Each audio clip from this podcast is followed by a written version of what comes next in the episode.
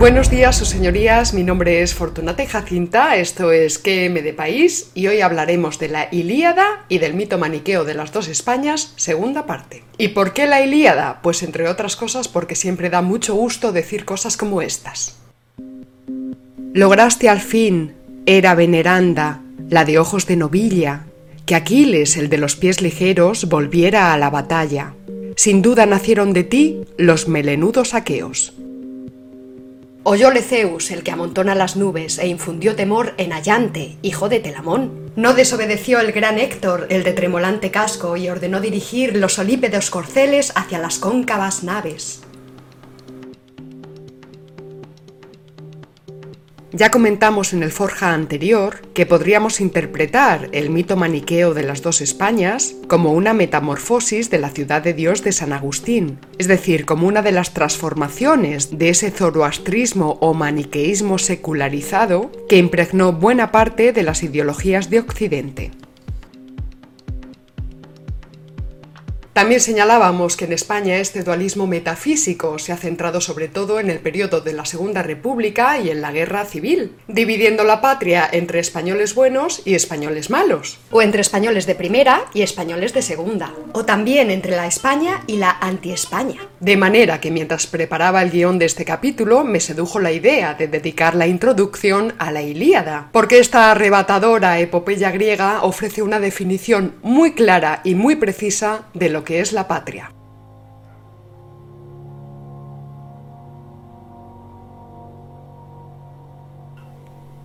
Ni que decir tiene que Homero, o aquello a lo que por tradición llamamos Homero, dada la discusión que existe en torno a la denominada cuestión homérica, esto es si era un rapsoda o varios, compuso su inmenso poema muchos siglos antes del nacimiento de Mani o Manes, e incluso antes del surgimiento del zoroastrismo en Persia, aunque también es una cuestión disputada el tiempo en que Zoroastro fundó su religión, el magdeísmo. En cualquier caso, Homero arrastra una tradición diferente a la de Zoroastro. Y en este sentido es importante resaltar que la Ilíada no se plantea como un enfrentamiento entre buenos y malos. Y eso es debido en parte a que se funda en el contexto de una sociedad politeísta, lo que desde la filosofía de Gustavo Bueno llamamos religiosidad secundaria. Es posible que algún día podamos dedicar un programa completo a exponer la filosofía de la religión desde el punto de vista del materialismo filosófico, pues allí aparece un tratamiento realmente exquisito e interesante sobre la cuestión. Homero narra el décimo año del asedio de los aqueos, los futuros griegos, por así decirlo, a la ciudad de Troya, y a través de este asedio presenta al hombre en la guerra, a la guerra como continuación de la política y a la política como continuación de la guerra. Esto es, expone las alternancias que se dan constantemente y desde que el mundo es mundo entre el poder político y el poder militar. Ay, ya bonita, pero como casi todo el mundo confunde ética, moral y política, pues esto que acabas de decir lo van a entender cuatro, cuatro. El poema canta la caída de Troya, la sagrada Ilión, de ahí el nombre de la epopeya, la Ilíada, y evoca la conquista y el establecimiento de los aqueos en un nuevo territorio. Canta el coraje de los héroes que matan y mueren sencillamente, el sacrificio voluntario de los defensores de la patria, cada cual lucha por la suya. Canta las querellas entre los distintos jefes y entre los mismísimos dioses. También la sabiduría y el dolor de las mujeres y de los ancianos. Canta la cobardía, la dignidad, la valentía y también la compasión, que al final se muestra más fuerte que la venganza. Pero la Ilíada no distingue entre buenos y malos, los aqueos no son los buenos y los teucros o troyanos los malos, o viceversa. Los valores que enaltece corresponden a una edad que todo lo juzga a la medida del hombre heroico, tan extraordinario en la guerra como en el consejo. Gloria y honor son considerados como los más altos valores de dicha sociedad heroica y primitiva. De manera que en el poema aparecen aqueos cobardes y aqueos valientes. Del mismo modo que presenta a troyanos valientes como Héctor y a troyanos cobardes como su hermano Paris. Pero atención, porque la valentía de Aquiles del bando de los aqueos es distinta a la de Héctor, el defensor de Troya. ¿Y por qué? Pues por esto mismo, porque Héctor defiende a Troya. Este último es valiente por un acto de reflexión y de razón. Para él, combatir por la patria constituye el más alto honor, y el honor no es para Héctor el troyano un ideal. Es combatir y morir si es preciso por el país que ama, combatir para salvar a su amada esposa y a su amado hijo de la muerte o de la esclavitud. Ama a Troya, la sagrada Ilión, la ciudad de los hombres de voz articulada, dice Homero, y ama al pueblo de Príamo, su padre, armado con lanzas de fresno. Este amor hace de Héctor el combatiente que lucha por un deber, no como Aquiles, que lucha para satisfacer una pasión, eh, su sed de venganza personal. Aquiles quiere matar a Héctor por odio, y Héctor defiende su territorio, quiere dar muerte al enemigo mortal de Troya. Pero la patria no es para Héctor únicamente la ciudadela de Troya y el pueblo troyano. Y así le dice a su esposa Andrómaca. Día vendrá en que perezcan la sagrada Ilión y el pueblo de Príamo, pero la futura desgracia de los troyanos, de la misma Écuba, del rey Príamo, y de muchos de mis valientes hermanos que caerán en el polvo a manos de los enemigos, no me importa tanto como la que padecerás tú cuando alguno de los aqueos, de broncíneas corazas, se te lleve llorosa, privándote de libertad, y luego tejas tela en Argos, a las órdenes de otra mujer, o vayas por agua a la fuente. Pues bien, tan penosa es la situación actual en España que para decir bondades sobre la patria en prácticamente cualquier contexto público, pues uno tiene que recurrir a subterfugios como la Ilíada, escrita aproximadamente hace 29 siglos, ni más ni menos. Tan lamentable es la situación actual en España que este noble sentimiento de amor hacia la patria es interpretada por muchos, por muchísimos, como esa cosa que hacen los fachas. O sea, los malos, los españoles malos, ahí. Sin darse cuenta de que sin patria ni hay derecho, ni hay democracia, ni hay libertad. Sin la patria, es decir, sin la tierra de los padres, la democracia y la libertad solo serían castillos en el aire. Como muy bien sabía Héctor, el hijo de Príamo, el defensor de Troya, muerto por Aquiles, el de los pies ligeros. En definitiva, tan terrible es la situación actual en España que por decir lo que yo voy a decir en este capítulo, muchos me llamarán franquista. Pues bien, adelante. Ea. Escribió el filósofo español Gustavo Bueno en su obra El mito de la derecha. La oposición socialdemócrata al régimen de Franco había sido muy débil, casi nula, durante el periodo de su vigencia, y solo tras la segunda derrota del PSOE en las elecciones del año 2000, que dieron la victoria al Partido Popular, comenzó la verdadera oposición retrospectiva al régimen de Franco, 25 años después de su muerte. Parecería que los socialdemócratas quisieran lavar la mala conciencia que sin duda debían de tener al recordar su débil conducta durante el franquismo, resarciéndose a toro pasado mediante una condenación retrospectiva, impulsada desde las más altas instancias del Estado, condenando al régimen de Franco y obligando o facilitando incorporarse a este proyecto insensato a los demás partidos políticos. Este antifranquismo retrospectivo es la ideología del régimen del 78, tanto de los unos como de los otros, aunque cada uno por motivos diferentes. La llamada ley de memoria histórica es el colofón a esta propaganda retroantifranquista y tal y como hemos denunciado aquí en varias ocasiones, se funda sobre una historiografía basura que lo único que hace es generar más propaganda, más ideología y más corrupción histórica. La vicepresidenta María Teresa Fernández de la Vega dijo en el año 2007, La ley de memoria histórica deja la historia a los historiadores. Falso de toda falsedad, porque precisamente lo que hace la ley de memoria histórica es poner la historia a merced de los políticos. Bueno, de algunos políticos, de algunos solo. Impidiendo el ejercicio dialéctico que para estos asuntos requieren los historiadores. Y sin perjuicio, por supuesto, de que muchos de estos historiadores son cómplices de este memoria historicismo retroantifranquista negro legendario. Por supuesto, tanto la leyenda negra contra Franco como la leyenda dorada a favor de Franco nos parecen modos ridículos de estudiar al personaje y su tiempo. Modos absurdos en realidad de estudiar a esta o a cualquier otra figura histórica. Porque las metodologías negras y doradas no son más que crímenes de lesa historia.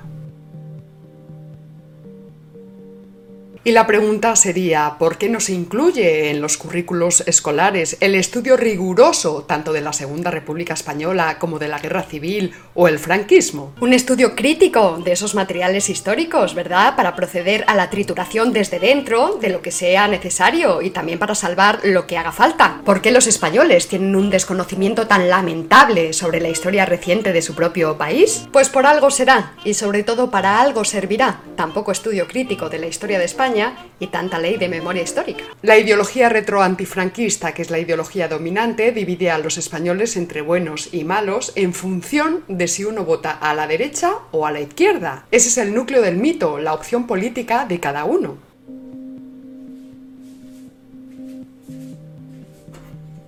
Por ejemplo, si resulta que te gusta el cine de Tarkovsky y votas a Podemos, todo bien, pero si te gusta el cine de Tarkovsky y votas al PP, da igual, seguirás siendo un facha.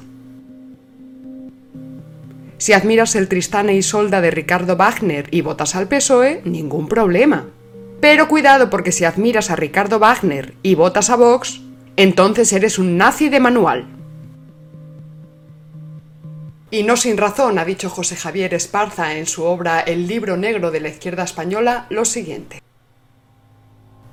En la opinión pública española circula un mito que podríamos enunciar así. La izquierda encarna la generosidad, el sentido de la justicia, el amor a la cultura, la fe en el ser humano y su libertad. La derecha, por el contrario, encarna el egoísmo, la avaricia, el despotismo, el oscurantismo, las cadenas que oprimen al individuo. Este mito es producto de un proceso muy concreto, la larga hegemonía de la izquierda española en el terreno cultural, una hegemonía que comenzó todavía en vida del general Franco y que durante los 40 años siguientes ha venido modelando la mente de muchos españoles. Por eso hay tanta gente dispuesta a proclamarse de izquierdas aunque vote derecha, y tampoco dispuesta a confesarse de derechas. Vamos a repasar a continuación algunos de los modelos dualistas que se generaron en España a partir de la Segunda República. Democracia contra fascismo, primer modelo. Cruzada frente a barbarie comunista, segundo modelo. Élite fascista frente a masa popular, tercer modelo. La verdadera España contra la anti-España, cuarto modelo. Todos contra Franco, quinto modelo.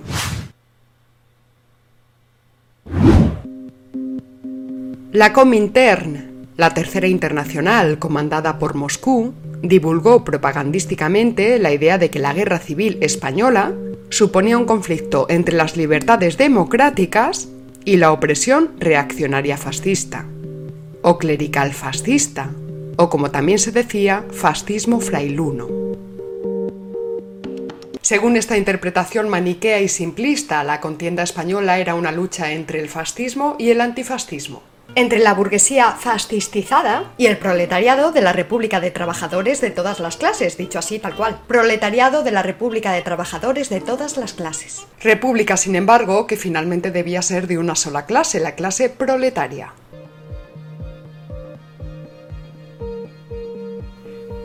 En eso se fundaba el argumentario ideológico del comunismo español, pero ya sabemos que el proletariado como clase políticamente unificada y armónica nunca llegó a existir, ni pudo ni podrá llegar a la existencia al imponerse siempre la pluralidad de la polémica. En la propia guerra civil se impuso la pluralidad, no la dualidad, pues si bien es cierto que había dos bandos, los comúnmente conocidos como bando nacional y bando republicano, dentro de los mismos había diversas facciones. En el bando llamado republicano, que en aquella época de republicano ya no conservaba nada, había por ejemplo socialistas, anarquistas, comunistas del Partido Comunista de España, comunistas del POUM, separatistas catalanes de Esquerra e incluso ultraderechistas racistas como el PNV, que en Santoña, por cierto, traicionaron al Frente Popular, mientras que en el bando llamado Nacional había falangistas, carlistas, monárquicos alfonsinos y católicos en general, con sus diferentes instituciones y hermandades. Y estos grupos no formaron del todo una solidaridad perfecta y armoniosa, pues había roces entre ellos e incluso enfrentamientos armados muy serios. De hecho, en el propio seno del llamado bando republicano estallaron dos guerras internas dentro del marco general de la guerra civil.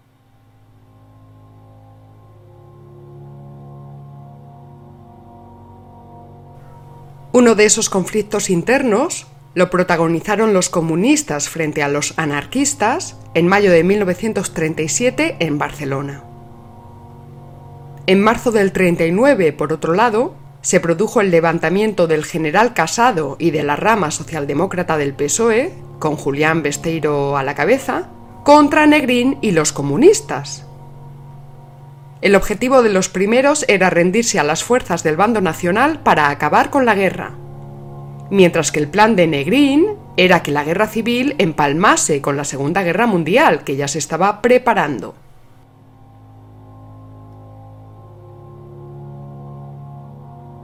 El lema de Negrín era resistir es vencer.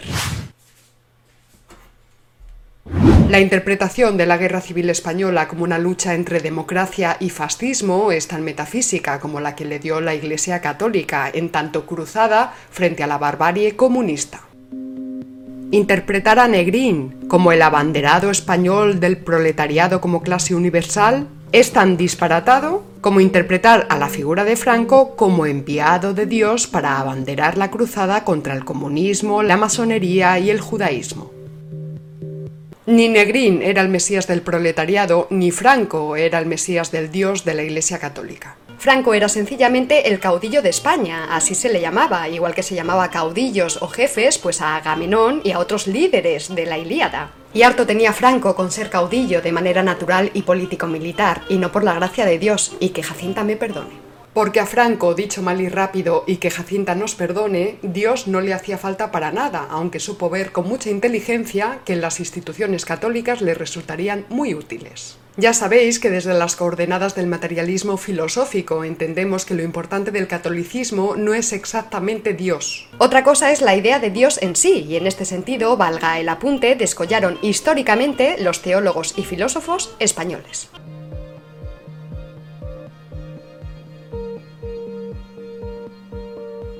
Desde nuestras coordenadas, lo importante del catolicismo es la Iglesia, una institución milenaria cuyos tentáculos la han transformado en una agencia internacional sin parangón alguno en la historia universal. Y aunque ateos, desde el materialismo filosófico postulamos que fue el Dios cristiano y no otro el que salvó a la razón, esto es, el que rescató a la filosofía griega y la transformó. No en vano, el propio Miguel de Unamuno decía que el cristianismo era filosofía griega más derecho romano. No puede decirse, como dicen algunos historiadores de los llamados progresistas, que la causa de la Guerra Civil Española fue la oposición violenta entre la casta privilegiada y sus aliados extranjeros fascistas y los intentos reformadores de los gobiernos liberal republicanos y socialistas. No se puede ser tan simple. Remitimos en este punto al último capítulo de la serie que dedicamos el verano pasado a la Segunda República Española. Cerrábamos ese programa con las siguientes citas. Por un lado, Francesc Cambó, justo antes de que llegase la República, decía, Si a España llega la República, serán las izquierdas sociales las que la dominen y probablemente las que la deshagan. A Cambó, un régimen republicano le parecía inviable en un país como España precisamente por falta de republicanos. Así decía. Indalecio Prieto coincidiría con Cambó y curiosamente también con Francisco Franco, quien llegó a decir, la tragedia de la República es que en la República no existen partidos republicanos.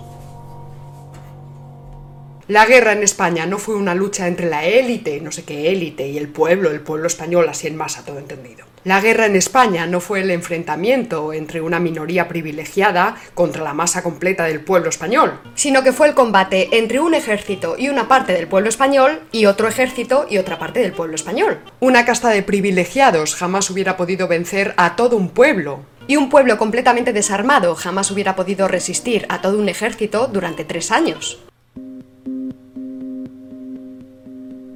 Y como hemos dicho, los dos bandos eran plurales y hubo enfrentamientos entre los diversos grupos, pues no todo era armonía y solidaridad contra el enemigo común. También hubo cuchillazos entre supuestos compañeros de viaje. Asimismo, muchos españoles se vieron abocados a luchar en un bando o en otro, no por una cuestión ideológica, sino por, simplemente porque la guerra les pilló en un sitio o en otro de España. Y eso todo el mundo lo sabe y se habla, se dice. Los abuelos, los tíos abuelos, ¿verdad? Todo esto se cuenta, se dice en las familias. Muchos españoles del pueblo no tenían ni idea de por qué luchaban. Cuando se trata de una invasión extranjera, uno tiene más o menos claro por qué lucha, ¿verdad? Por la defensa de la patria, la tierra de los padres. Pero en una guerra civil es algo más complicado, ¿verdad? Así que dejen de simplismos, ¿ya? Es menester mencionar, por cierto, que muchos aprovecharon la excusa de la guerra para tomar represalias contra sus vecinos. Y este tipo de venganzas aparecen también reflejadas en la Ilíada. La cólera de Aquiles contra Agamenón y luego el odio personal hacia Héctor, porque Héctor mató a Patroclo, el amigo íntimo de Aquiles, porque Aquiles fue un cobarde y no fue a defender a los aqueos, entonces mandó a Patroclo y Héctor mató a Patroclo. ¡Ay!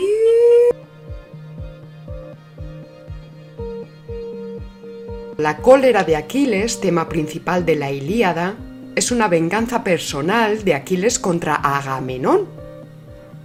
Esta cólera se desarrolla al margen del casus belli de la guerra de Troya, pero condiciona radicalmente los acontecimientos.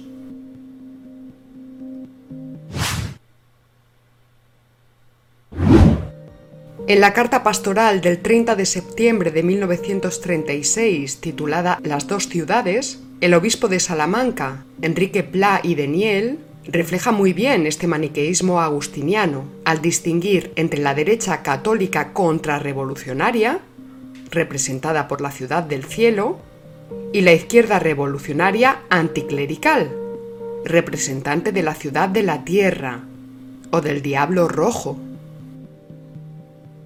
Además empleó el término cruzada, que había sido acuñado recientemente en Navarra para referirse a la lucha contra los rojos. Por consiguiente, desde el bando nacional la guerra se planteó como una cruzada entre la verdadera España, que representaba pues las fuerzas de la luz y de la cruz, y la anti-España, que representaba las fuerzas de la oscuridad. Ni que decir tiene que las izquierdas condenaron el término cruzada. Dicha expresión llegó a ser semioficial durante la guerra, pero según la hija de Franco, Carmen Franco Polo, el generalísimo se refería al conflicto simplemente como la guerra, la guerra. De vez en cuando, es verdad, utilizaba la palabra cruzada, pero lo hacía en un sentido patriótico, no religioso.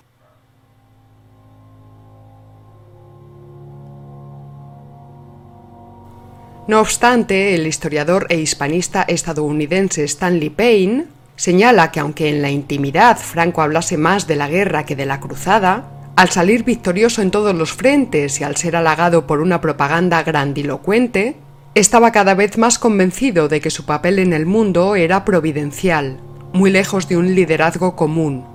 Considerado un héroe nacional en los años 20, tuvo la precaución de ser modesto en los actos y discursos públicos. Pero en 1938 ya estaba convencido de que era un instrumento de la divina providencia, dotado de poderes especiales.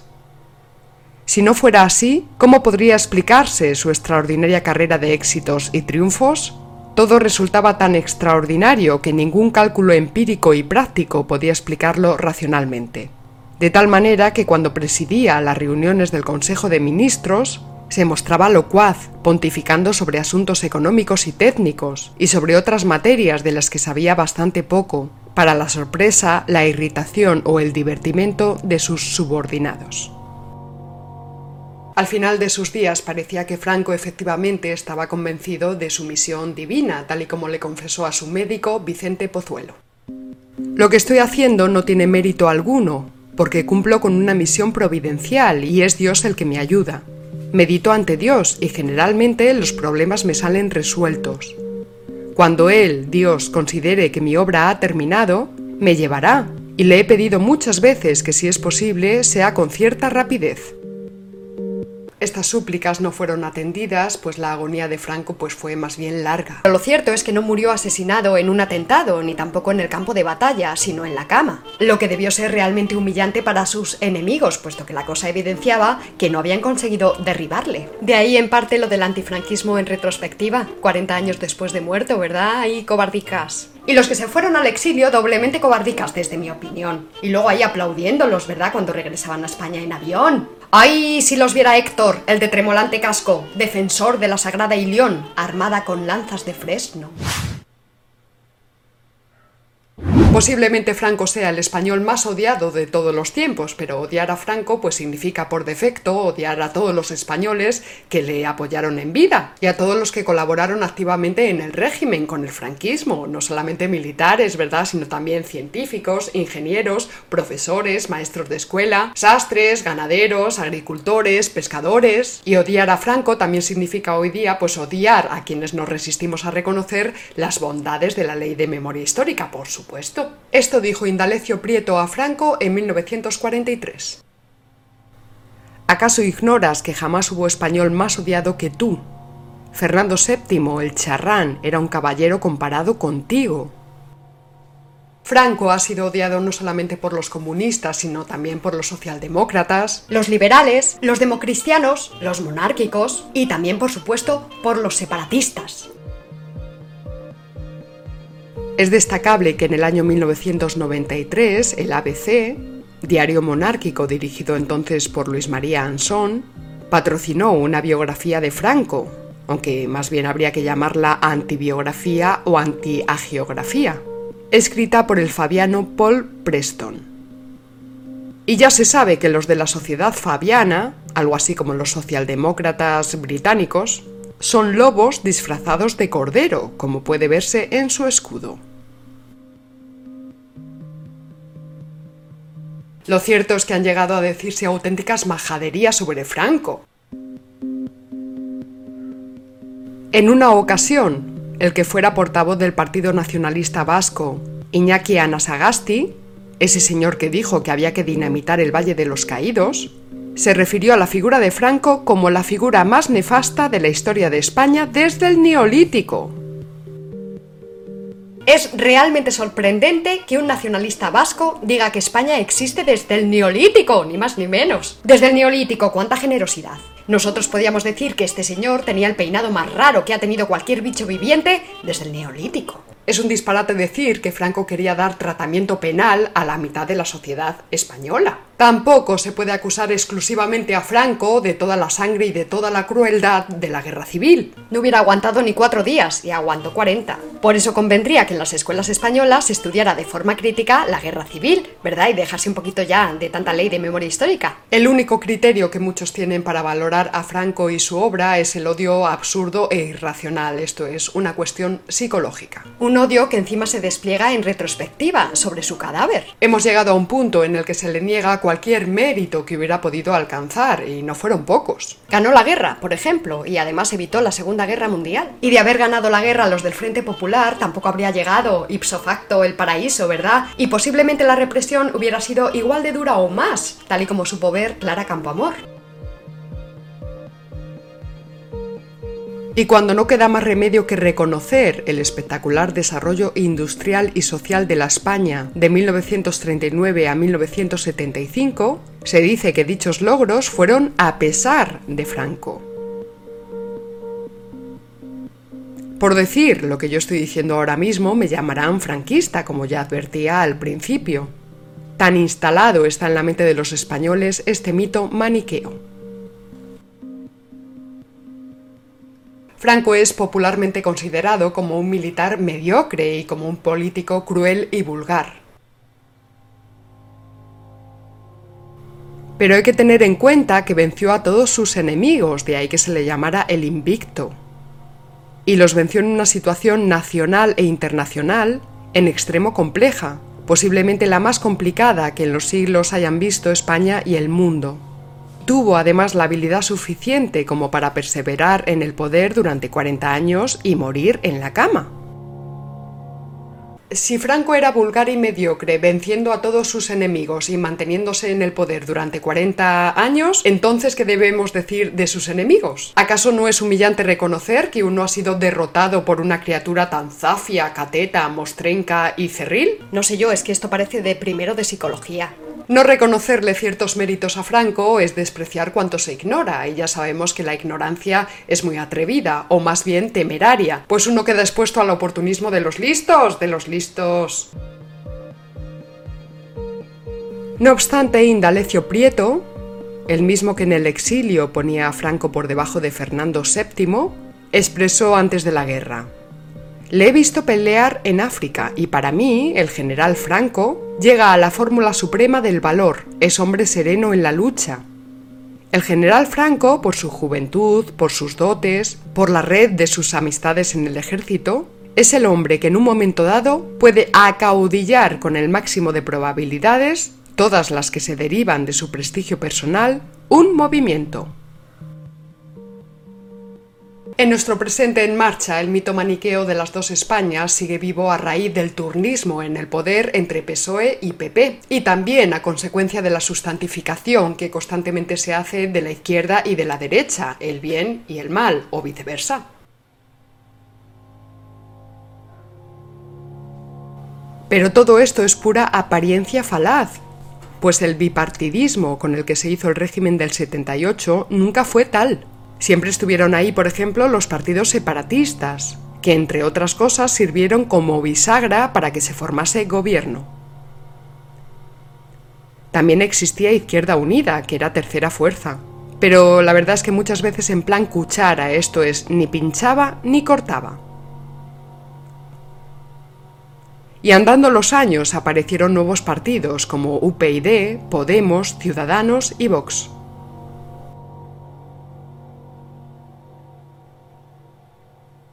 Toda sociedad política es plural, pero plural con tendencia a la polémica, no a la armonía. Quizás si de repente llegaran a la península ibérica las naves cóncavas de los temibles aqueos, azuzados por la discordia y por Poseidón, el que bate la tierra. A lo mejor entonces los españoles buenos y los españoles malos se unirían en solidaridad frente a terceros. Ay, mira, justo eso es lo que pasó en 1808. ¿Cómo le gustaba esa unidad entre españoles a Galdós? Pero ni mirmidones, ni aqueos, ni nada de nada, porque fíjense ustedes que no existe hoy día mayor amenaza para España que los separatismos, y aquí ni solidaridad frente al enemigo común, ni leche, sino todo lo contrario, a tomar por saco Troya, quiero decir, España. Y en este punto damos por terminado este capítulo dedicado a la Ilíada y al mito maniqueo de las dos Españas, segunda parte. Nos vemos en el próximo, que llevará por título Los crímenes durante la Guerra Civil Española. Agradecemos su apoyo, como siempre, a todos nuestros mecenas. No olvides darle a la campanita y recuerda, si no conoces a tu enemigo ni a ti mismo, perderás cada batalla. ¡Hasta luego!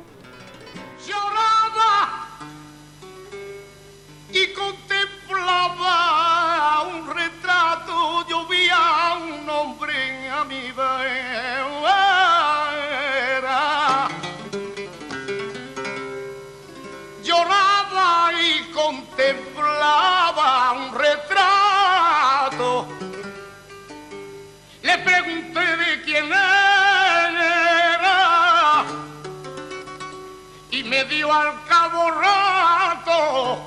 Ay,